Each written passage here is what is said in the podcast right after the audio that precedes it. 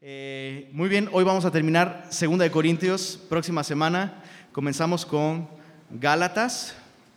Así que te animo a que leas en casa. Y si abres tu Biblia allí, por favor, en Segunda de Corintios, capítulo 13. Segunda de Corintios, capítulo 13.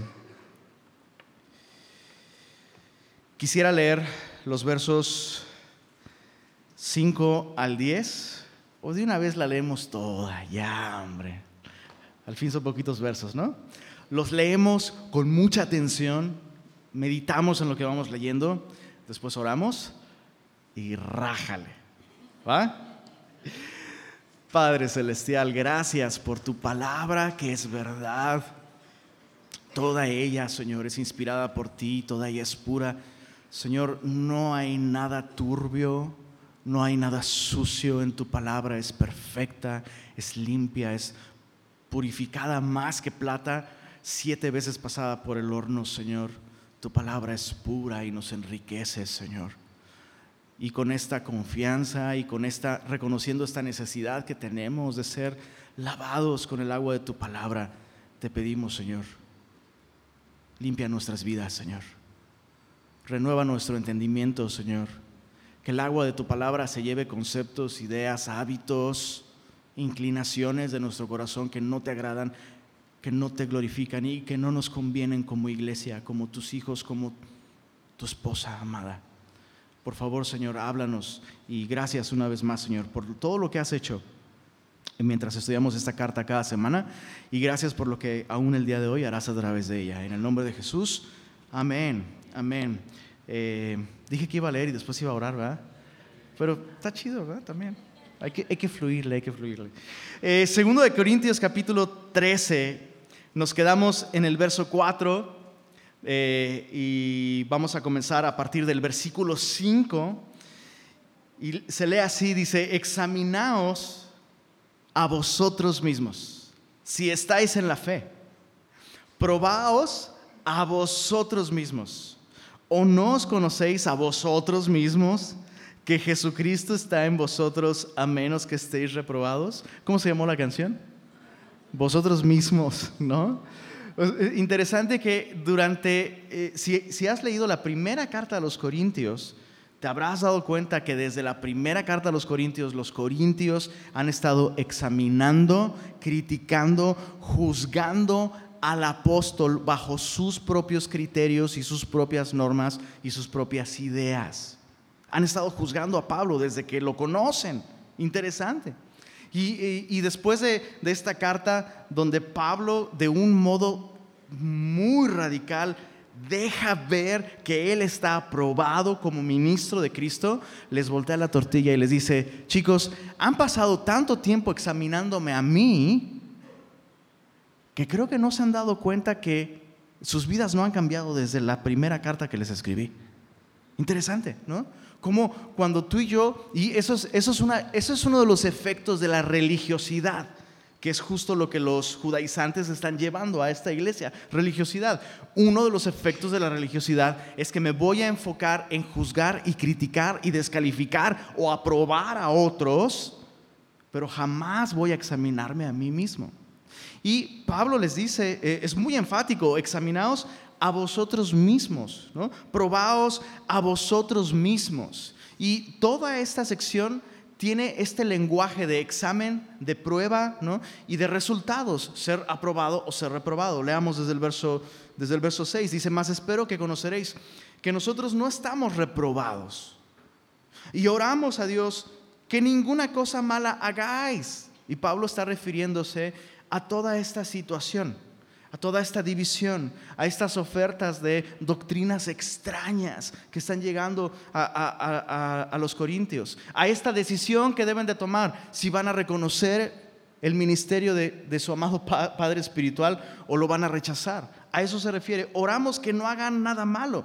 Y mira, dice, no para que nosotros aparezcamos o aparentemos ser aprobados sino para que ustedes hagan lo bueno, aunque nosotros luzcamos o aparezcamos o seamos como reprobados. entonces Pablo lo que está diciendo es, mira, de verdad, oramos que no hagan nada malo, que cierren su corazón a estas influencias, que pongan a esos intrusos farsantes en su lugar, que expulsen de su compañerismo a estas eh, influencias nocivas, que no, no son ni siquiera pseudocristianas, son diabólicas. Pablo ya dijo, son obreros de Satanás. Dice, oramos que hagan esto. Y sabes qué? Si al hacerlo nosotros parecemos como reprobados porque no tenemos que usar nuestra autoridad, no importa. Qué bueno, qué bueno que la gente siga diciendo, ay, Pablo es redébil. Nunca, nunca tiene que hablar con la gente, nunca le pide a la gente que se vaya de la iglesia, ¿no? Ay, Pablo es redébil, no importa. Lo que me importa es que ustedes hagan, dice Pablo, lo correcto. Verso, verso, verso 8, porque nada podemos contra la verdad, sino por la verdad. ¿No te encanta la libertad que Pablo tiene? Así de, pues mira, la verdad tarde o temprano, tarde o temprano, tarde o temprano, sale a la luz. Entonces yo en ese sentido estoy descansando, ¿no? Dice el verso 8, dice, por lo cual nos gozamos de que seamos nosotros débiles y que vosotros estéis fuertes. Y aún oramos por vuestra perfección. Esta palabra perfección no está hablando de una vida sin error y sin pecado. La palabra en griego para perfección eh, incluso se podía, se podía utilizar para un ejército, para referirse a un ejército cuando el ejército era abastecido, entrenado y se le suplía todo lo que necesitaba para ir a la batalla, ese ejército había sido perfeccionado. Eh, una, una mejor palabra para nosotros sería equipados completamente, sin que les falte nada. Eh, cuando Jesús llama a sus discípulos que están remendando las redes, ¿recuerdas? Justamente esa palabra remendar es perfeccionar las redes. Las están volviendo a unir para que estén listas para la tarea. Entonces Pablo dice, oramos, dice, por vuestra perfección. Pero por esto os escribo, dice el verso 10, estando ausente, para no usar de severidad cuando esté presente, conforme a la autoridad que el Señor me ha dado para edificación y no para destrucción. Me encanta como Pablo aún sigue en su corazón albergando la esperanza de no, no voy a necesitar darles varita. No va a ser necesario que, que Cristo ejerza a través de nuestro ministerio un poder de disciplina tan severo como el que hemos visto en el libro de los Hechos. Pablo alberga esta esperanza. ¿Y por qué alberga esta esperanza? Por esta exhortación que les está haciendo, examinaos a vosotros mismos. Entonces, este es un aspecto importante de la vida cristiana, chicos. Examinarnos. Hay, de hecho, hay un discipulado que impartimos aquí en Semilla, ya después de que cursas navegantes 1, 2, 3, naufragantes 1, 2, 3, cinta negra, primer, segundo, tercer dan, ya te damos autoconfrontación y no aprendes nada nuevo de lo que estás aprendiendo en navegantes, ¿eh? créeme. O sea, solo es más intenso. La idea es que cada uno debe de tener cuidado de su condición espiritual. Eso es revolucionador, chicos. Y ese es uno de los propósitos del discipulado. Darte herramientas, equiparte para que tú te hagas responsable de tu propio crecimiento espiritual. Y para eso tienes que autoconfrontarte, autoexaminarte. ¿Alguna vez has tratado de hacerte piojito tú solo? ¿Ubicas estas, estas arañas? ¿Así? Que te las pasan acá y... ¿Sí? ¿Sí? las ubican? ¿Has intentado hacerlo tú mismo? No es igual. ¿Verdad que no es igual? Como que se pierde la magia o algo así, como que alguien te lo tiene que hacer. Bueno, a la hora de, estudiar la palabra de Dios y confrontar nuestras vidas, no sé, como que es más difícil. Eh, es como el ejemplo de la arañita, ¿no? Como que si alguien viene y te lo dice, es duro al principio, pero es como, sí es cierto. Pero autoconfrontarse a uno mismo es complicado. Y, en parte es complicado también porque hay riesgos al autoconfrontarse. Así que, siguiendo la exhortación de Pablo, vamos a estudiar, a contestar, a examinar tres aspectos importantes de la autoconfrontación. Primero, los riesgos. ¿Cuáles son los riesgos de autoconfrontarme? Porque hay gente que aún sin la Biblia todo el tiempo se critica a sí misma. ¿Cuántos son, cuántos son así? Así. le estás levantando la mano y, ve, ¿para qué levantas la mano? Tú eres de los que siempre levantan la mano, Y a lo mejor no la levantaste y nunca participas, pero ahí estás sentado entonces sí, ¿no? Así, algunos somos así. Somos demasiado duros con nosotros mismos. Otros, uy, este, como el profeta Paco Stanley, ¿no? Qué lindo soy, qué bonito soy. ¿Cómo me quiero? Y si me muero, jamás me podré olvidar, ¿no? Y, estamos como en extremos todo el tiempo. Entonces, déjame resumir todos los riesgos de la autoconfrontación en uno solo. Cualquier manera de autoconfrontarse que sea mala y nociva, de alguna manera se desprende de esto. No hacerlo bíblicamente. No autoexaminarnos bíblicamente es un riesgo muy grande. Eh, algunas frases que podemos identificar cuando nos estamos autoexaminando no bíblicamente. Y es que yo siento, ah, yo siento quién es la fuente y la autoridad para juzgar de acuerdo a lo que estás diciendo. Tus sentimientos. Tus sentimientos, bro, no confíes en tus sentimientos. O sea, yo sé que Roxette te decía listen to your heart, ¿no? Pero no puedes dejarte guiar por tus sentimientos, bro. Nuestros sentimientos son como el clima de Monterrey. ¿Sí o no? ¿Cuántos dicen amén? ¿No? Si no te gustan mis sentimientos, regresa en cinco minutos, van a cambiar. Cambian todo el tiempo. Cambian todo el tiempo. Entonces, yo siento, habla de nuestros sentimientos. Pues, bueno, es que yo pienso, ah, ahí estamos juzgando de acuerdo a nuestros propios criterios. Ojo, no estoy diciendo que está mal pensar. No estoy diciendo que está mal pensar.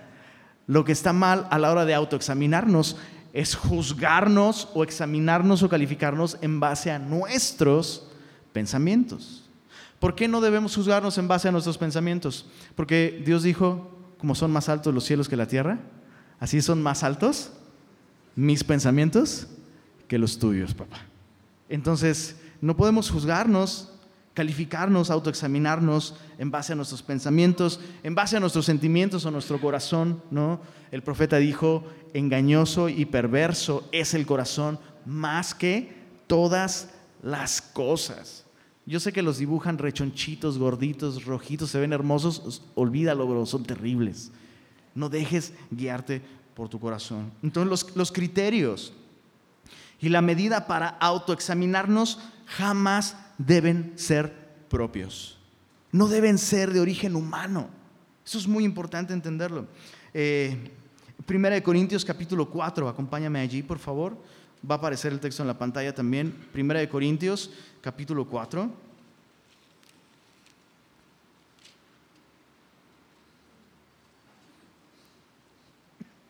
Ahí está, dice así. Primera de Corintios 4, versos 3 y 4. Escucha esto yo en muy poco tengo el ser juzgado por vosotros o por tribunal humano. ¿No te sorprende esto? Que desde la primera carta a los Corintios, la relación entre Pablo y los Corintios sacaba chispas. O sea, Pablo le está diciendo, poco me importa el ser juzgado por ustedes o por tribunal humano. ¿Qué es lo que Pablo está diciendo? ¿Voy a vivir como se me pegue la gana? No, lo que está diciendo es que la manera de juzgar su vida como creyente jamás debe ser determinada ni por lo que él ni por lo que otros piensan, y menos su ministerio. Dice, ni yo mismo me juzgo, ni yo me juzgo a mí mismo. Pablo, entonces, ¿cómo llamas a otros a autoexaminarte y tú no te autoexaminas? Otra vez, contexto. En esta porción Pablo está diciendo, no me juzgo en base a mis criterios, pero si hay un juicio. Mira, dice, porque aunque de nada tengo mala conciencia, no por eso soy justificado, pero el que me juzga, ¿qué dice ahí? Es el Señor. Así que no juzguéis nada antes de tiempo hasta que venga el Señor, el cual aclarará también lo oculto de las tinieblas y manifestará entonces las intenciones de los corazones. Entonces lo que Pablo está diciendo aquí no es que no debemos juzgarnos. Muchos usan este texto para no te autoexamines ni juzgues a otros, ¿no? Pero lo que Pablo está diciendo aquí es en torno a este ataque a su ministerio. Entonces Pablo está diciendo, yo me voy a examinar, escucha esto, ni siquiera mi conciencia es la máxima autoridad a la hora de autoexaminarme. ¿Cuántas veces nuestra conciencia nos ha dicho, está chido, está chido, está bien? Y realmente después la palabra de Dios viene, nos ilumina y estuvo mal. O sea, puede, darnos un, un, veredicto equivocado nuestra conciencia. ¿Estás conmigo? Entonces Pablo dice, hey, ni mi conciencia, ¿no? Es el Señor. Entonces los criterios que debemos usar para juzgarnos, autoexaminarnos, deben ser bíblicos. Primera de Corintios 2, Primera de Corintios 2. Versos 14 al 16. Primera de Corintios 2, versos 14 al 16 dice así, pero el hombre natural no percibe las cosas que son del Espíritu de Dios porque para él son locura y no las puede entender porque se han de discernir espiritualmente. Mira, el verso 15. En cambio, el espiritual, ¿qué dice ahí? Juzga todas las cosas. Quiero insistir, lo dijimos la semana pasada, pero no está de más repetirlo, no está de más repetirlo, no está de más repetirlo. Esa porción donde Jesús dice, no juzguéis para que no seáis juzgado, se ha malinterpretado y usado muy mal. Y muchos creyentes entonces viven sin discernimiento, sin sabiduría, sin intuición espiritual y no es lo que Dios quiere para nosotros. Pablo dice ahí en el verso 15, el espiritual, ¿qué dice? Juzga cuántas? Todas las cosas, pero él no es juzgado de nadie. Otra vez, eh, habría que explicar mucho contexto ahí. No está diciendo que él no se somete a la autoridad de nadie, solo que está diciendo ahí que en contraste con el hombre natural, el hombre espiritual no va a poder ser discernido o entendido por criterios del hombre natural, sencillamente. O sea, no le intentes eh, eh, explicar a alguien no creyente por qué estás tomando las decisiones que estás tomando cuando obedeces la palabra de Dios. Va a ser una locura para ellos. Entonces, los criterios deben ser bíblicos. Bajo esa misma tónica, eh, Pablo es que les dice, yo no me juzgo en base a mis propios criterios, ni aun mi conciencia es la máxima autoridad. Entonces, todos los riesgos de autoexaminarse mal se desprenden de esto, de no juzgarse bíblicamente. Y por eso la importancia, la importancia suprema de conocer nuestras Biblias, de conocer la palabra de Dios. Por eso es que insistimos tanto en hacerla central en la vida del discípulo.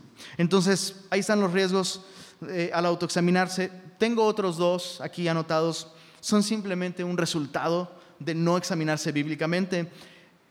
Un riesgo es autoexaminarse religiosa y superficialmente.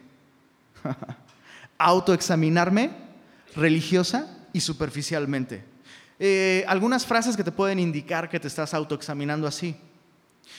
Pues yo no estoy tan mal como ah, yo no soy como fulanito, ¿no? O yo ahora hago muchas cosas buenas. Eso es autoexaminarte de un modo religioso, ¿no? ¿Por qué? Porque el, estándar de tu examen es, pues es, este cuate está más mal que yo. Pues supongo que yo no estoy tan mal. Es un error.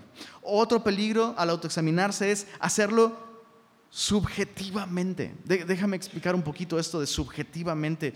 Subjetivamente se refiere a usar criterios que pueden tener sentido en tu mente, pero no, son verdad. Es, muy subjetivo. Es casi hasta una cuestión de perspectiva, ¿no? Eh, por ejemplo, el, religioso se examina, yo no soy como fulanito, ¿no? El que se autoexamina subjetivamente dice, ya no soy como antes. Y, y eso significa qué cosa, ¿no? mucha gente el día de hoy puede experimentar cambios drásticos en su vida y no ser como antes, y no por eso tienen una relación salvadora con Dios a través de Jesucristo. Chicos, espero que estén realmente escuchando esto y absorbiéndolo, porque hemos vivido muchas veces dándole énfasis equivocados a ciertas cosas. El cambio es importante en la vida de un cristiano, sí, pero no es lo más importante. Puede haber cambios, uh, bro, personas que tienen experiencias traumáticas, encuentros cercanos del tercer tipo con la muerte, ¿no? Cambian drásticamente. Y no por eso son salvos, no por eso son cristianos, no por eso están en la fe, no por eso Cristo habita sus corazones. Entonces, el autoexamen que debemos hacerlo, debemos hacerlo de un modo responsable. Y ese es el punto número dos de nuestro estudio hoy. Ya vimos los riesgos de autoexaminarse. No lo hagas en base a tus propios criterios, no lo hagas religiosamente, no lo hagas subjetivamente, hazlo bíblicamente. Segundo punto, la responsabilidad de autoexaminarse. Y digo responsabilidad porque te tienes que autoexaminar. O sea, no es opcional. No es opcional para el discípulo de Jesucristo no pararse frente al espejo de la palabra y examinar su vida a la luz de esas verdades. Somos responsables de autoexaminarnos. Hay dos cosas que la Biblia nos muestra. ¿Por qué es una responsabilidad del discípulo autoexaminarnos?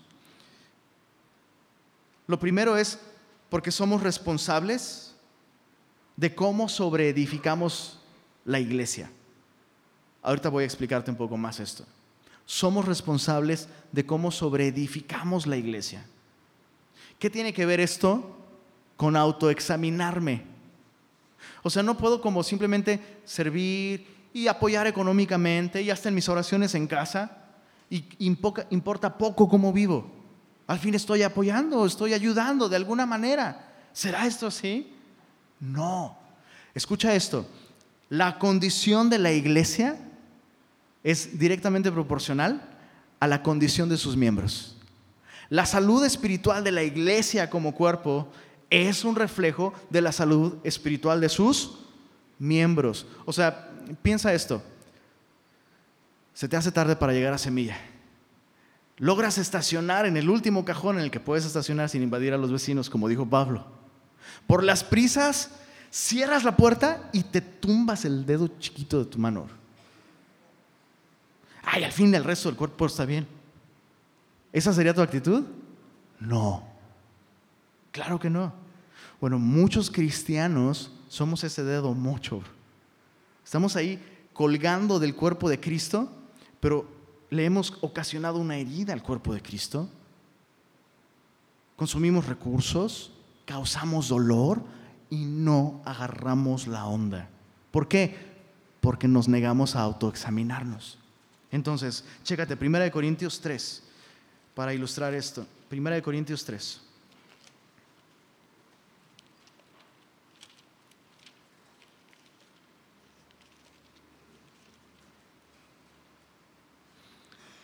Versos 11 al 19.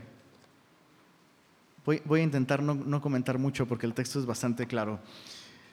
Verso 11 dice, porque nadie puede poner otro fundamento que el que está puesto, el cual es Jesucristo. Y si sobre este fundamento alguno edificare oro, plata, piedras preciosas, madera, heno, hojarasca, la obra de, ¿qué dice ahí? Cada uno, observa cómo desde el verso 12 el énfasis está en lo personal. En lo personal, si alguno, si alguno sobreedificare. Y menciona estos materiales, ¿no? Eh, materiales preciosos, los primeros, y duraderos. ¿Los ves ahí? Oro, plata, piedras preciosas. Nos habla de valor, nos habla de calidad, ¿no? Nos habla de riqueza. Entonces, si alguien aporta riqueza, valor, ¿no? A la iglesia, pues eh, cada uno es responsable de esto. Otros pueden aportar, dice, madera, heno o jarasca. A mí me encanta la madera, me encanta, me encanta, me encanta la madera. Si Dios quiere, en unas cuantas semanas vamos a vestir de madera aquí la parte del frente. Es, como bonita, pero la neta no es, pues no es como, está, está, de moda hoy, ¿no? Porque está de moda ser hipster y esas cosas, ¿no? No es muy valiosa, bro. No es muy valiosa. Y no es muy resistente. Y si el, fuego llega, ¿qué pasa con la madera? Adiós. Entonces, interesante, los primeros materiales son duraderos, son verdaderos, resisten la prueba, resisten el fuego, ¿no? De la prueba, hablando de examinarnos, ¿no?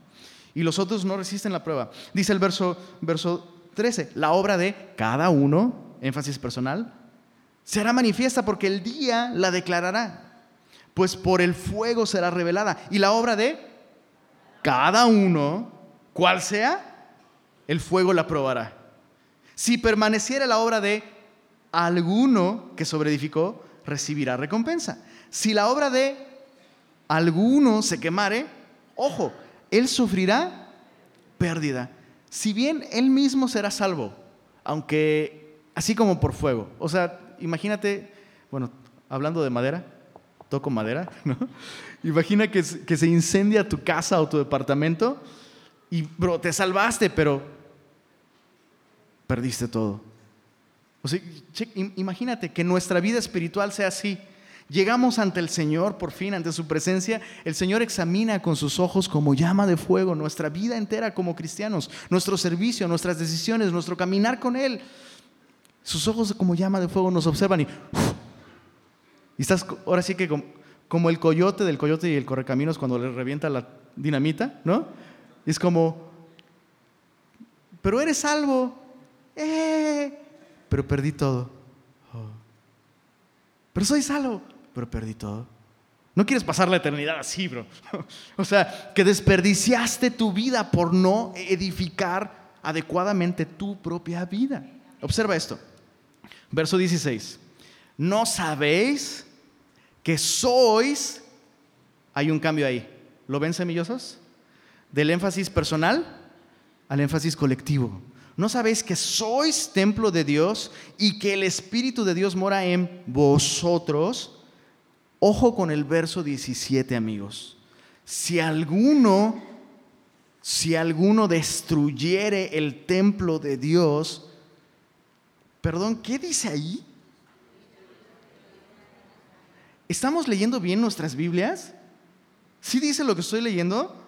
Si alguno destruyere el templo de Dios, Dios le destruirá a él, porque el templo de Dios, el cual sois vosotros santo, es, ¿qué es esto familia? ¿Qué es esto?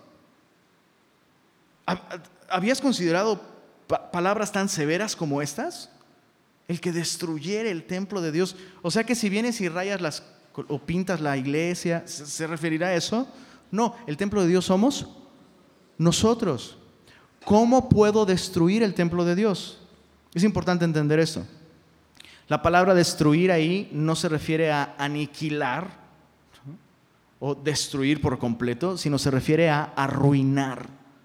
Arruinar. Si nosotros arruinamos la iglesia con nuestras propias vidas sin autoexaminarnos, sin hacer caso a la palabra de Dios, sin reconocer nuestras autoridades, sin funcionar dentro del cuerpo de Cristo como debemos. Si tú y yo no nos hacemos responsables de nuestra propia vida, estamos afeando, arruinando el templo de Dios. ¿Qué es lo que Dios va a hacer?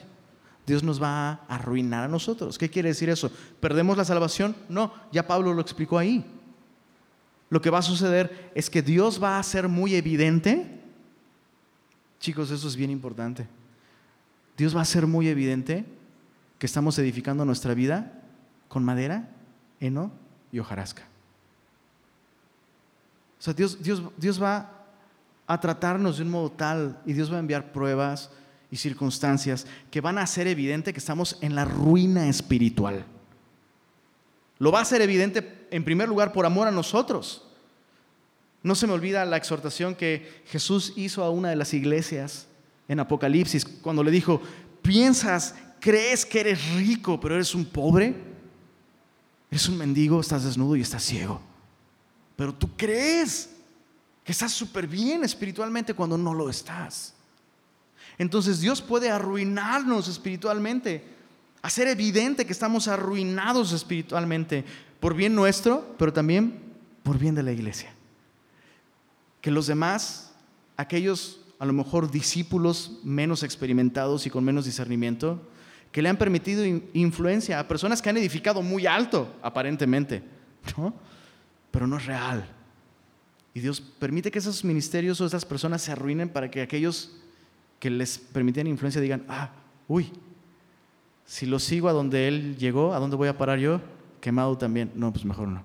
Pero también para que la iglesia, aquellos, Pablo dice, que son espirituales, puedan restaurar a esa persona pero no quieres esto. O sea, ¿tú quisieras esto? ¿Que Dios te arruinara? ¿Qué debes hacer para que Dios no te arruine? Edifícate. Hazte responsable de tu vida espiritual. Rinde cuentas.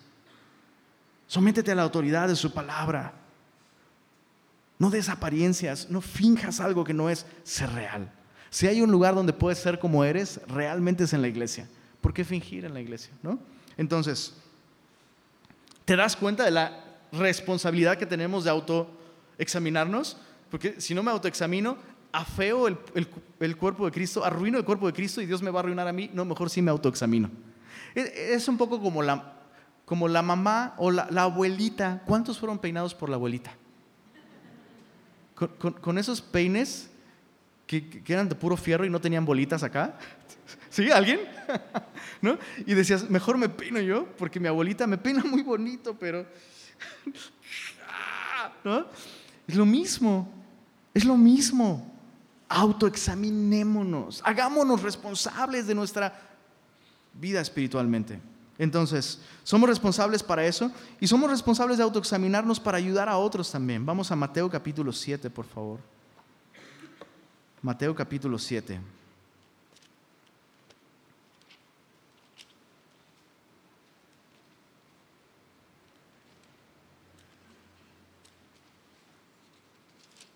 Lo citamos la semana pasada también.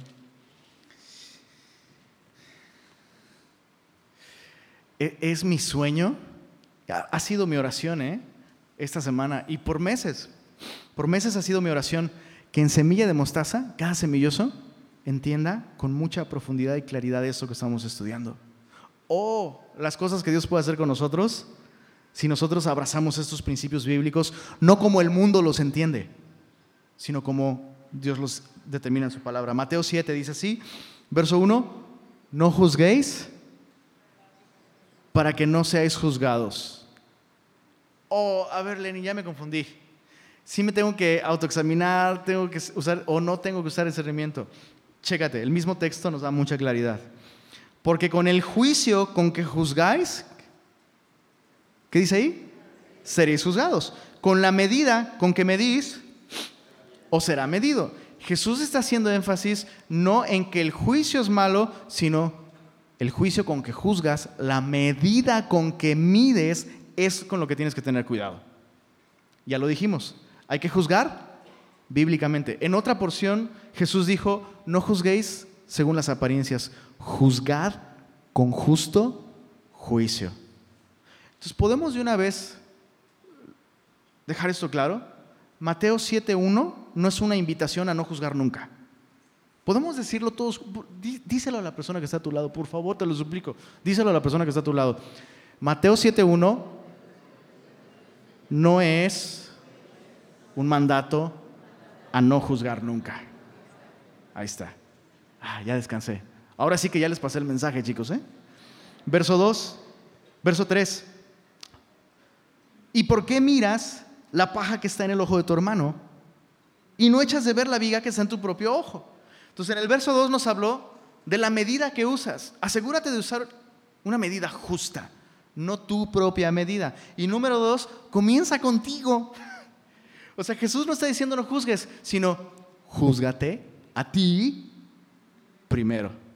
¿Por qué miras la paja que está en el ojo de tu hermano y no echas de ver la viga que está en tu propio ojo? Es lamentable que en, eh, en el presente hemos perdido la capacidad de imaginación que tenían en el pasado Estoy seguro que cuando Jesús dijo esto, la multitud se arrancó a carcajadas. Piensa en la idea de esto, ¿no? O sea, está tan lleno de ironía esto. Imagínate un vato con una viga en el ojo. ¿Han visto Nacho Libre? ¿Se acuerdan la escena cuando salen de la fiesta y les ponchan la llanta? Y ahí está esqueleto, ¿no? Y ahí está Nacho.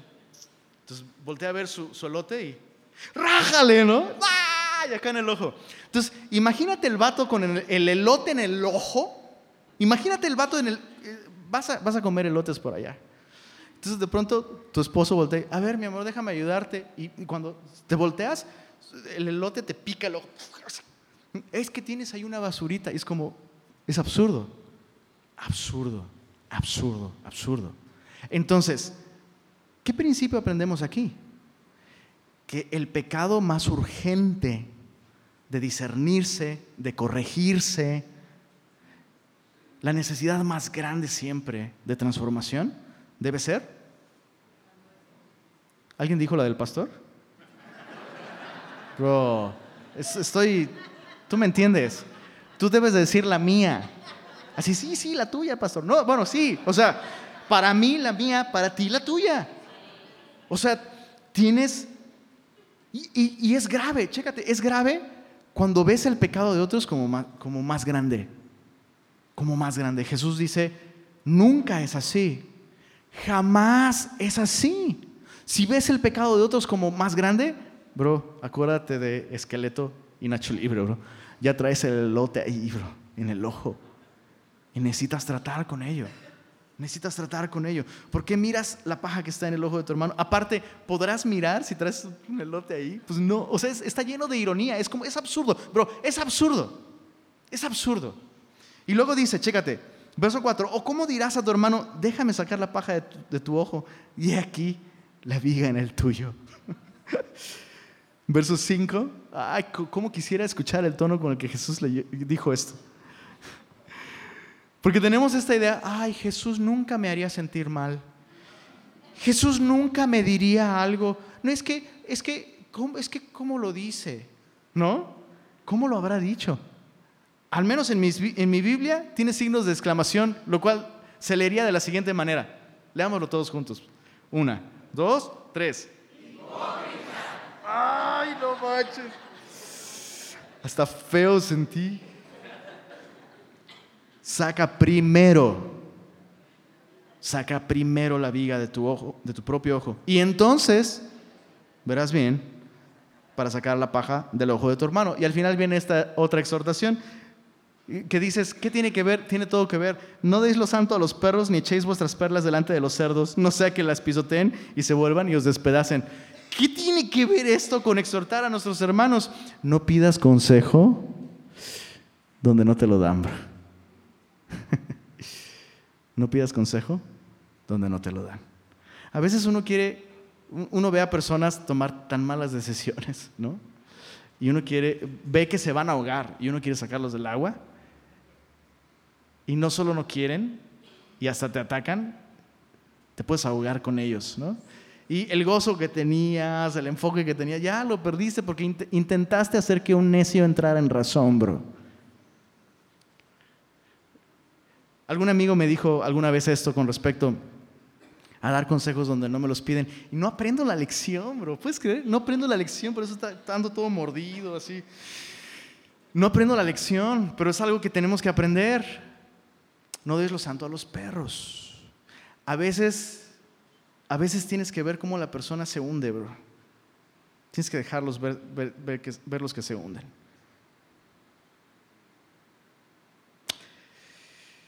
Mientras no te hundas tú, ¿verdad?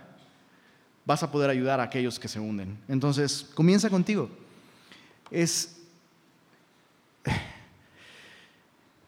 es una responsabilidad que tenemos unos con otros, cada uno estar en buena condición espiritual. Y es increíble cómo muchas veces lo hemos visto al revés, ¿no? Yo soy, eh, todos son responsables de que yo esté bien y de que yo crezca, que me escuchen, que me... No, bro, tú eres responsable de tu propio caminar espiritual hazte responsable de tu propio camino espiritual. Examínate. Eh, Primera de Corintios capítulo 6, regresando ahí, Primera de Corintios 6, va a aparecer en la pantalla. Primera de Corintios capítulo 6.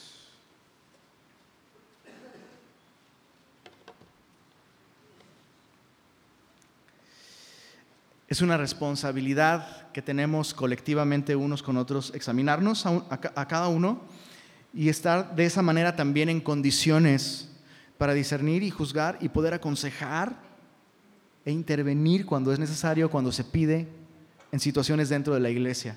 Chécate, 1 Corintios capítulo 6. ¿Osa alguno de vosotros, cuando tiene algo contra otro, ir a juicio delante de los injustos y no delante de los santos? ¿O no sabéis que los santos, ¿qué dice ahí, perdón? Han de juzgar al mundo. Solo para revisar si sí quedó claro. La Biblia nos invita a juzgar. No, no nos invita. Nos hace responsables de juzgar con justo juicio. Juzgar nuestro propio caminar espiritual, pero también juzgar entre hermanos, juzgar entre nosotros, que haya sabiduría, que haya perspectiva, que haya discernimiento, que haya entendimiento y claridad bíblicas. ¿no? Verso, verso 2. Y si el mundo ha de ser juzgado por vosotros, ¿sois indignos de juzgar cosas muy pequeñas? ¿O no sabéis que hemos de juzgar a quiénes, perdón? A los ángeles. ¿Cuánto más las cosas de esta vida? ¿Te imaginas qué, qué interesante va a ser que, que, alguien llegue al cielo, ¿no? Y, y, o sea, llegamos, así llega Semilla Monterrey ante la presencia del Señor, ¿no? Aquí somos tu iglesia, los regios, Señor. El Señor empieza a repartir recompensas y empieza, empieza a repartir las responsabilidades de juicio, ¿no? Y, este, y, y de pronto es como, pues bueno, eh, Voy a escoger a los que van a juzgar a los ángeles. Tú vas a juzgar a los ángeles. Tú también. Y tú también. Y, ah, no, tú siempre decías, no juzguéis para que no seáis juzgados. Tú no. Chicos, en serio quiero que dimensionen esto. Dios nos llama a usar discernimiento en la vida, en el presente.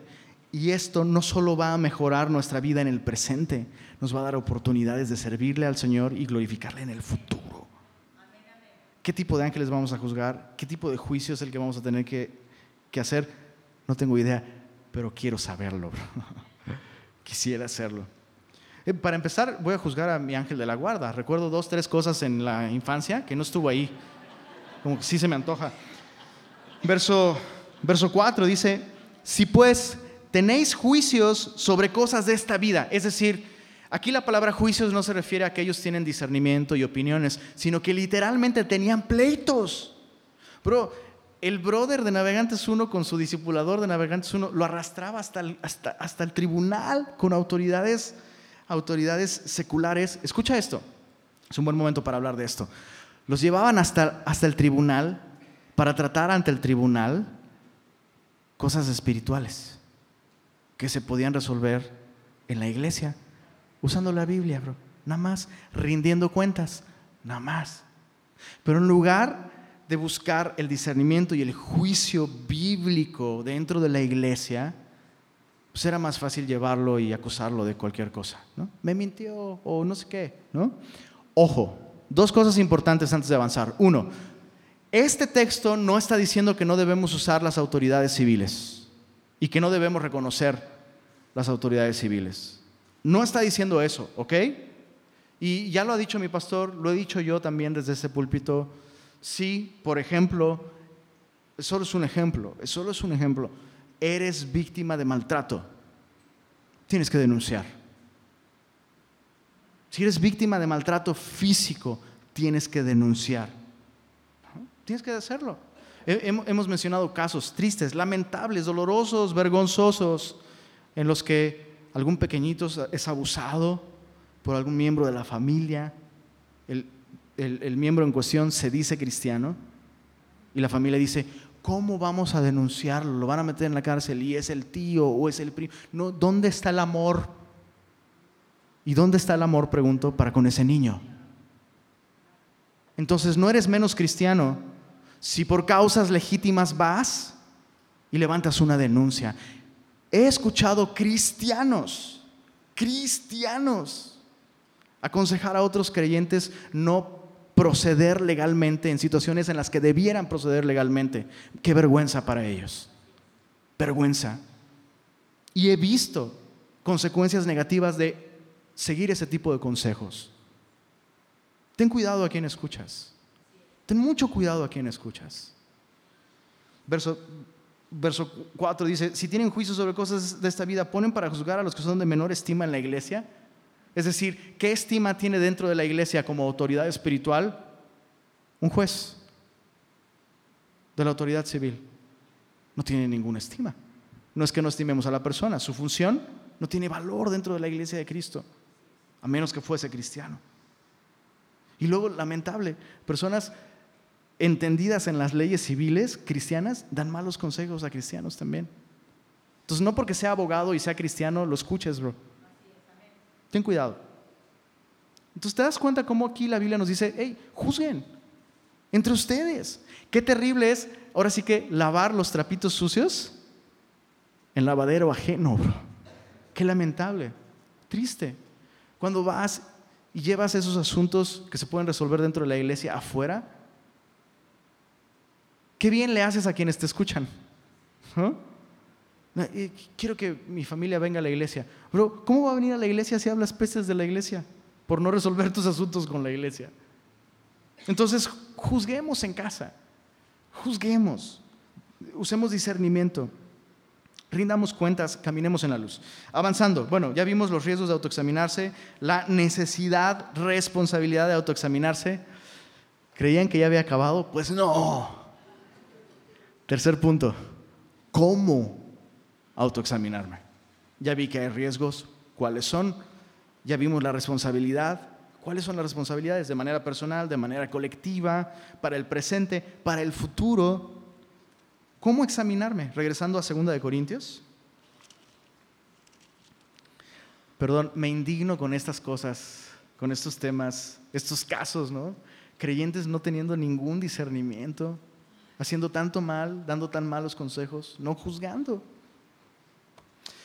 Me indigna, debería indignarnos a todos. 2 de Corintios 13, verso, verso 4 dice, eh, no es cierto, verso 5, examinaos a vosotros mismos, subraya eso, dice, si estáis en la fe. Y luego dice, probaos a vosotros mismos, o no os conocéis a vosotros mismos que, subraya esto, Jesucristo está en vosotros a menos que seáis reprobados. Se mencionan dos cosas aquí y se un poco se ha malinterpretado. Muchos dicen que son dos, dos elementos del autoexamen. El primero, si estoy en la fe, y en segundo, si Cristo está en mí. Y los manejan como cosas separadas, eh, pero realmente esas dos cosas van juntas. Es imposible estar en la fe y que entonces Cristo no habite por esa misma fe, como la Biblia lo dice, en mi corazón. Entonces, eh, Pablo no está listando dos aspectos de la prueba. cómo normalmente lo enseñan estas personas que hablan de dos aspectos de la prueba. Si tienes seguridad de la salvación. Dicen, la primera prueba, si estás en la fe, es si tienes certeza de tu salvación. Y normalmente la persona te lleva a hacerte esta pregunta. Si te mueres hoy, ¿te vas a ir al cielo? Dudaste, ¿no? No estás en la fe. Y es como, bro, espérame, espérame. déjame decirte algo que he descubierto. Ser un auténtico, auténtico, auténtico, auténtico cristiano implica cuestionar muchas veces la condición de tu salvación. No, no estoy diciendo que dudamos de la obra de Cristo, pero sí estoy, bro, si, si, si realmente te ha amanecido, si realmente has abierto los ojos, es imposible verte como realmente eres y decir, neta voy al cielo. Entonces, es peligrosa esta manera de autoexaminarnos, ¿no? Eh, además, escucha esto. Eh, las dudas respecto a nuestra salvación pueden venir de distintas fuentes. Poca profundidad eh, en, la doctrina de la salvación y la suficiencia de Cristo. Esa puede ser una razón de la duda, por la cual dudas, porque piensas a lo mejor sí creo que sí creo que Cristo me perdonó, pero ya esto que hice, esto ya no. Eso ya fue demasiado. Y eso es ignorancia de la Biblia. Porque la Biblia nos dice que Cristo pagó absolutamente todos nuestros pecados. Entonces, mientras andas bien, caminas bien con el Señor, dices, uy, voy al cielo. Y empiezas a, empieza Dios a tratar otras áreas de tu vida, ¿no? Que a lo mejor antes ni siquiera te habías dado cuenta. Y dices, no, estoy peor de lo que pensaba. No, no soy salvo. Entonces, las dudas ahí se resuelven con doctrina, con enseñanza bíblica. Los cambios en nuestra vida es el segundo aspecto de este análisis que dicen, algunos, ¿no? Que son distintos. Si Cristo está en ti, vas a cambiar. Se tiene que evidenciar el carácter y la persona de Cristo. Aunque esto es cierto, escucha esto, aunque esto es cierto, si Cristo está en ti, es inevitable que Cristo se refleje a través de tu vida. Es inevitable, pero escucha esto. No todos los que nacimos de nuevo experimentamos un cambio radical al convertirnos y al nacer de nuevo. Hay personas, o habemos personas, que experimentamos el cambio de un modo muy paulatino y muy poco a poco. Entonces ves al cuate que se convirtió hace dos meses y el cuate ha crecido, ha cambiado, ¿no? El cuate ya no, ya no dice groserías, ya no, o sea, un chorro de cosas y tú dices, chale, yo tengo tres años de cristiano, él tiene tres meses y ha cambiado más que yo, no soy salvo. Y no estoy diciendo con esto que hagas concha, ¿no? Ah, pues al fin, ahí, paso a pasito. No, lo que estoy diciendo es que no es necesariamente entonces una buena manera de autoexaminarnos. Según el contexto de la carta, estas dos cosas son una misma, estar en la fe y que Cristo esté en ellos se va a traducir directamente en tomar decisiones que los lleven a reconocer la autoridad del apóstol, a buscar la unidad de la iglesia y someterse bajo eh, la enseñanza y la doctrina del apóstol Pablo. Para nosotros, ¿cómo debemos examinarnos? Eh, quisiera que me acompañaras a Primera de Juan. Vamos a ver un par de cosas ahí. Primera de Juan. Ay, qué padre. Vamos a ver al discípulo del amor. Ahorita vas a ver tu amor, bro. Ahorita. ¿Dónde está? ¿Dónde está el amor? Ahorita se lo preguntas a Juan, bro. Primera de Juan. Vamos a ver varios. Híjole. Te los dejo de tarea, ¿ok? No los vamos a ver todos. Esta, semana, además de leer Gálatas, puedes eh, leer esta carta y buscar los termómetros que, Juan presenta ante nosotros para medir ¿no? si estamos en la fe, si somos cristianos o no, Y el apóstol Juan, bien amoroso, bro, bien amoroso. No deja lugar a dudas, no se anda con medias tintas. Te dice, si dices esto, pero por acá esto otro, mientes, bro, y la verdad no está en ti. Te lo digo con amor, te lo digo con amor, bro. ¿No? Chécate, vamos a leer algunos cuantos de estos. Primera de Juan, capítulo 1, verso 6. Si decimos que tenemos comunión con Él y andamos en tinieblas, mentimos y no practicamos la verdad. No, no, no, yo soy cristiano, no, yo y Cristo bien pegados. Con su iglesia es con la que no tengo no, yo busco al Señor en mi casa, en mi casa, Él me escucha ahí. Bro, estás en lo oscuro, estás en tinieblas. Nadie, nadie tiene idea de cómo estás viviendo, no estás rindiendo cuentas. Ah, no, es que yo no quiero que se metan en mi vida. A Cristo sí, los demás no. Estás en tinieblas. Mientes y la verdad no está en ti. Verso 8. Si decimos que no tenemos pecado, ¿podemos leerlo en voz alta? Si decimos que no tenemos pecado, nos engañamos a nosotros mismos y la verdad no está en nosotros. No lo voy a decir, no lo voy a decir, no lo voy a decir, no lo voy a decir. No, no lo voy a decir. Verso 3. Bueno, está muy claro.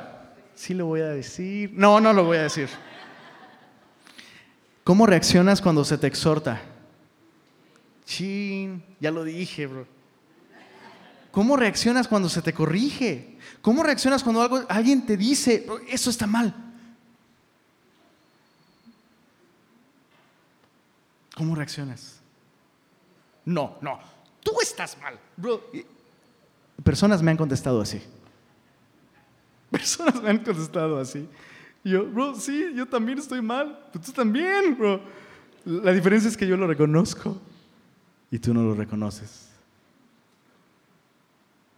Qué loco, ¿no? ¿Has escuchado personas así? ¿No? ¿Puedes creer que el pastor me dijo que soy pecador? ¿Puedes creerlo? Es como, bro, todos somos pecadores.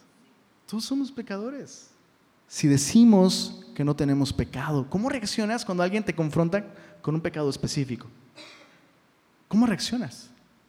Cuando alguien te dice, mira, esto está mal, bro, porque aquí lo dice. No, no, yo pienso que si dices que no tienes pecado, a quien estás haciendo mentiroso, pues es a Dios si te han confrontado con su palabra. Y tú dices, no, no, no, no, no, la traducción ha de estar mal. Cuidado, bro. Cuidado. Cuidado. ¿Cómo vamos con el examen? ¿Le seguimos? Verso 3. En esto sabemos que nosotros le conocemos si guardamos sus mandamientos. Si guardamos sus mandamientos. Ejemplo básico, ¿eh? Primera de Juan 2, 3. En eso sabemos que, que le conocemos si guardamos sus mandamientos. Ejemplo básico, basiquísimo. Tienes que pedirle perdón a alguien. No, es que a mí me cuesta, no es que a mí, por mi carácter a mí me cuesta. la pregunta es si lo conoces a Él. Porque si lo conoces, guardarás sus mandamientos. Obediencia a la palabra de Dios. No porque la obediencia me gana la salvación, sino porque si soy salvo, como consecuencia habrá obediencia en mi vida. No, no, no, no, es que no quiero ser hipócrita, no lo siento. No, no estás siendo hipócrita si no perdonas, estás siendo desobediente. Desobediente. No es que no lo siento en mi corazón, volviendo a los autoexámenes, ¿no? No perdonar, si en los casos en los que la Biblia me llama a hacerlo, es desobedecer. Pero es que no quiero ser hipócrita. Serías hipócrita si dijeras, ay, te perdono de todo corazón, no me pasa nada, ¿eh? uy, hasta siento bonito cuando te veo. Eso sería hipócrita. Pero perdonar, aunque te cueste, es ser obediente y es tener una evidencia de que sí eres cristiano. Verso... Híjole, este está buenísimo. Este, verso 9. El que dice que está en la luz y aborrece a su hermano, está todavía en tinieblas. Ya veo sangre en el piso, bro, algunos convulsionándose. Están muy calladitos ahora, bro. qué locura. Qué claro, qué claro. El que dice que está en luz y aborrece a su hermano, está en tinieblas. La verdad no está en él. La verdad no está en él.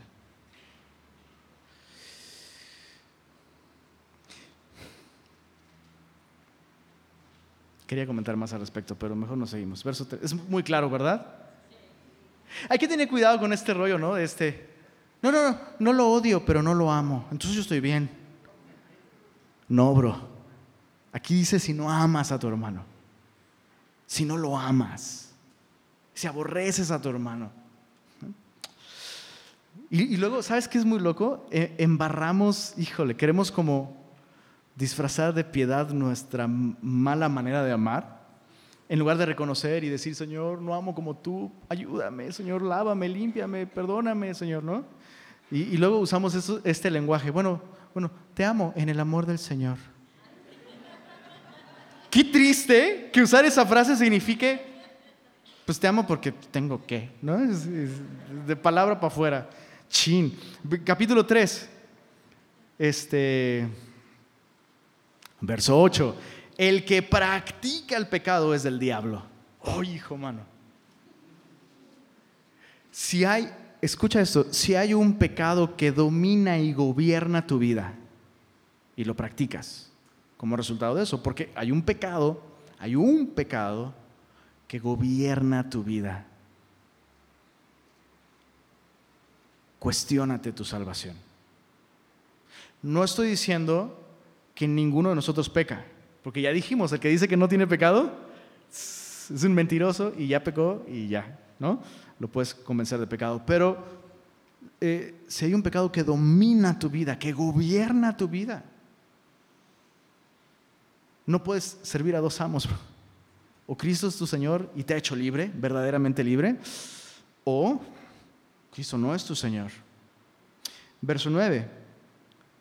Todo aquel que es nacido de Dios no practica el pecado porque la simiente de Dios permanece en él y no puede pecar porque es nacido de Dios. Capítulo 4, verso, verso 8. El que no ama no ha conocido a Dios, porque Dios es amor. En esto se mostró el amor de Dios para con nosotros. Importante porque, perdón, que siempre, siempre hago referencia a esta pregunta, ¿dónde está el amor? ¿verdad?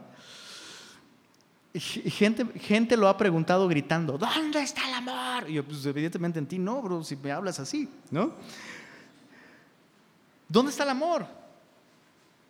O sea, ¿cómo podemos saber si estamos amando como Dios nos manda a amar si somos cristianos? Ahí está, mira, verso, verso 9. En esto se mostró el amor de Dios para con nosotros. Ojo, en esto se mostró el amor de quién, perdón? De Dios. ¿Con qué amor estoy llamado a amar a otros? No con mi amor, sino con este que se mostró. Vamos a ver cómo se mostró. En esto se mostró el amor de Dios para con nosotros. En que Dios envió a su unigénito al mundo para que vivamos por Él. En esto consiste el amor. No en que nosotros hayamos amado a Dios, sino en que Él nos amó a nosotros y envió a su Hijo, ¿qué dice ahí? En propiciación, ¿por qué cosa? Nuestros pecados. ¿Cuál es el problema más grande que tú y yo tenemos? Nuestra condición pecadora. ¿Cuál es la expresión de amor más grande que se nos puede dar? Cuando se nos lleva a reconocerla y se nos ayuda a poner nuestros ojos en Cristo. Se nos invita al arrepentimiento, se nos instruye bíblicamente. En, otras palabras, cuando somos una comunidad que valorando el sacrificio de Cristo para hacernos libres de nuestros pecados, se relaciona y actúa de modo que otros sean libres de sus pecados también, estamos mostrando amor. Callar cuando hay pecado entre nosotros no es amor. No es amor. ¿Alguien ha escuchado de Aisha de López? Es una esposa de un pastor, autora, escribió un libro bellísimo que se llama Lágrimas Valientes. Y justo esta semana tuiteó algo parecido, algo respecto al tema. Eh, dice, eh, recibir palmaditas en la espalda cuando necesitamos corrección no es amor. No es amor. Entonces, quiero que observes cómo aquí Dios mismo a través de su palabra está vinculando la expresión del amor con tratar con nuestros pecados, hacernos libres de ellos. Verso 11 dice, amados, si Dios nos ha amado así, así como, haciéndonos libres de nuestros pecados.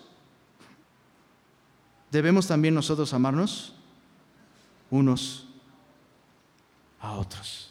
Suficiente para el examen de hoy, ¿verdad? ¿Cómo, les fue? Toda esta carta es, pues es básicamente eso, un examen. Regresando a segunda de Corintios, entonces, podríamos englobar todas las cosas que hemos estudiado con respecto al examen en tres cosas. Compromiso doctrinal, el que guarda su palabra. Compromiso doctrinal. Y el compromiso doctrinal no es solo para estudiarla, ahí se empieza. Pero la meta del compromiso doctrinal es aplicar la, la verdad de su palabra en nuestras vidas. Pregunta, ¿los corintios están aplicando lo que Pablo les ha dicho desde la primera carta? Respuesta, hasta donde se ve en la correspondencia, no. No, no lo han hecho. ¿Por qué esto es grave? ¿Por qué sería grave no escuchar la instrucción de nuestro pastor, de nuestra iglesia, de nuestra doctrina, de nuestra congregación? Jesús dijo, mis ovejas oyen mi voz y me siguen. Bro, puedes, volviendo al ejemplo de Jesús, no le des lo santo a los perros, ¿no? Bro, puedes llamar al perro un chorro de veces, pero si no viene no es tuyo, bro, punto. Punto. compromiso doctrinal. segundo criterio, amor por los hermanos. Amor por los hermanos. Ocasionar cualquier tipo de división en el cuerpo de Cristo, imponer nuestra individualidad por encima de la edificación de otros o a costa de la edificación de otros, será prueba de que no soy cristiano. Los corintios amaban a sus hermanos somos súper amorosos. Recibimos al cuate que se acuesta con la esposa de su papá. Aquí está el amor. ¿Eso era amor? No. No estoy enojado, ¿eh? Perdón, ya los vi con caritas así. No soy enojado. Así Dios me hizo. Tercer criterio.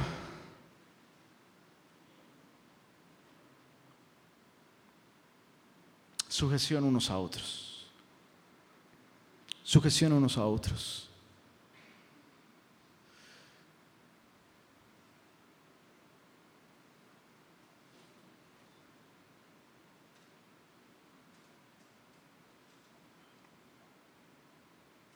Esto significa aceptar la exhortación de otros, escuchar el consejo de otros que me aconsejan bíblicamente. Si, yo no reacciono incluso a la disciplina, ¿no? Estaba, pensando en esto, cómo... Estaba pensando en, en las prótesis. Las prótesis pueden estar en el cuerpo de una persona, pero no son parte de su cuerpo. Y pienso que hay muchos cristianos así. No están sujetos al cuerpo de Cristo. La vida del cuerpo no les afecta en lo absoluto. Y aun si tú corrigieras, ¡pum! No, les importa, no les duele. Que otros creyentes les, les ayuden a ver, eso está mal en tu vida, corrige. No les duele, no les importa, no les afecta. Debemos estar sujetos unos a otros sujetos unos a otros. En conclusión, la humildad de la vida cristiana tan contraria al espíritu orgulloso de los corintios, que vivían como querían, como les placía y para su propio placer, es completamente contraria al espíritu del Evangelio. Completamente contraria. Leamos la, la salutación final y con esto terminamos. ¿Ya te diste cuenta que no quiero que se acabe? Verso 11.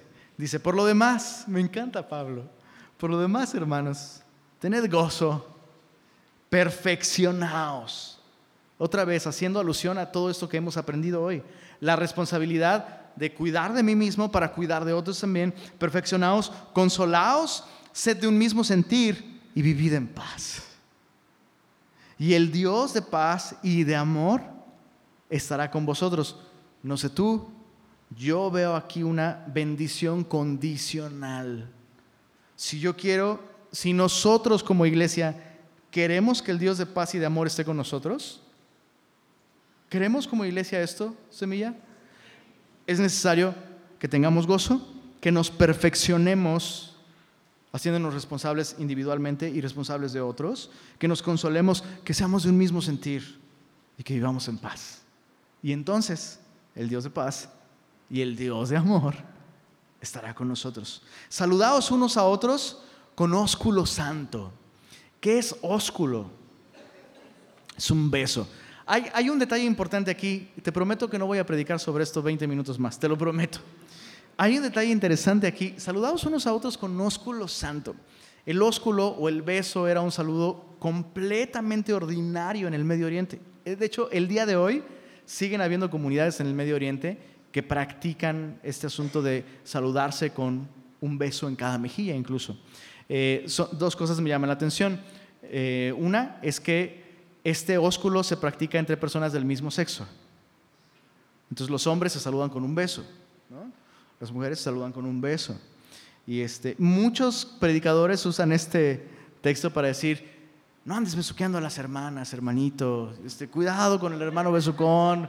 Ese no es un ósculo santo. Y algunos, algunos dicen, pues es que Pablo le tuvo que escribir esto a los corintios porque eran sensuales, eh, obsesionados con el placer sexual. Entonces, no, no, no, no, con santidad, con santidad. Pero no es lo que está diciendo. No es lo que está diciendo. E, es, es, es muy interesante. Los invita a saludarse lo cual era absoluta y completamente común, el ósculo. Pero añade esto, tiene que ser santo. Y no pude evitar recordar el ósculo menos santo en la historia de la humanidad. Judas saludando a su maestro, pastor. Puedes ver aquí como un guiño de Chicos, si se siguen diciendo cristiano y dicen que me aman, demuéstrenlo esta vez. ¿Puedes ver eso? ¿Sí? ¿O, yo me estoy mal viajando? Tal vez un poco. un poco. No sean como Judas. Uh, maestro, rabí, rabí, ignorando absolutamente, menospreciando a nuestro precioso Salvador.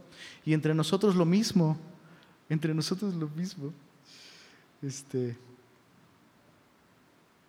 es, chistoso como mucha gente que ha asegurado que nos ama desaparece de pronto. Los amo, los amamos, desaparecen. ¿Será eso amor santo? Pues no está padre. Uno se queda acá así, ¿no? ¿Qué le hice? ¿Qué le dije? ¿Qué pasó? Eso no es amor santo. Eso no es amor santo. Amémonos de un modo santo. Seamos honestos, bro. Dios está entre nosotros. Verso, verso 13. Todos los santos os saludan. imagínate, imagínate tener toda una conversación súper incómoda con, con, speaker, ¿no? Estás en el speaker y, y tienes una conversación súper incómoda con alguien más y la otra persona te dice, al final de la conversación, ¿no? Hablaste así, temas súper delicados y, al final, este, aquí está nuestra familia, te mandan saludos, ¿no? Todos los santos os saludan. Chicos, nosotros estamos rodeados de una nube de testigos. Nos mandan saludos. ¿Cómo estamos viviendo? Verso 14, la gracia del Señor Jesucristo, el amor de Dios y la comunión del Espíritu Santo sean con todos vosotros. Amén. El apóstol finalmente tiene el deseo de que ellos sean bendecidos. ¿Qué pasó con los corintios? ¿Escucharon la, exhortación o no la escucharon? No sabemos. no lo sabemos a ciencia cierta. Eh, en segunda de Timoteo, Pablo le dice a, Timoteo, ya sabes esto, que me abandonaron todos los que están en Asia. Algunos dicen, la iglesia le dio la espalda al apóstol, pero hay evidencias que nos hablan de que ellos sí escucharon las advertencias y la exhortación del apóstol. Pablo escribió la carta a los romanos después de redactar estas cartas y la, escribió desde dónde crees? Desde Corinto. Pablo escribe la carta a los romanos, una carta que requiere, requería de que Pablo estuviera concentrado, ¿no? Entonces, todo nos hace pensar, a mí me hace pensar que los corintios escucharon la exhortación agarraron la onda. Pero lo más importante no es si ellos agarraron la onda. ¿Qué vamos a hacer nosotros con lo que Dios nos ha enseñado? Es, hora de cambiar aquellas cosas que como iglesia estamos haciendo mal y de esta manera ser efectivos para el Señor. Padre Celestial, muchas gracias por eh, esta conversación que has tenido con nosotros cada domingo que ha durado varios meses, Señor. Nos has hablado tanto, Señor. Hemos aprendido tanto. Pero lo que más deseamos, Señor, no solo es ganar conocimiento, sino cambiar, Señor, responder a tus verdades, poner en práctica todas esas cosas que tú nos has enseñado. Deseamos como iglesia ser como Pablo, Señor ser una iglesia a corazón abierto. Deseamos ser discípulos que rinden cuentas, Señor. Deseamos ser discípulos que caminan en la luz, que guardan tu palabra. Discípulos que son conscientes de que el pecado más grave siempre es el, el propio, Señor. Y de esa manera abrazar esta responsabilidad de autoconfrontarnos, de exponernos también al consejo y a la exhortación de otros, Señor, y de esa manera estar listos para servir a otros. Ayúdanos, Señor. Deseamos honrarte, deseamos glorificarte. Permítenos, por favor, como iglesia, ver fruto de todo lo que tú nos has enseñado todos estos domingos, Señor. Y te damos honor y gloria a ti, Señor. En el nombre de Jesús. Amén. Amén.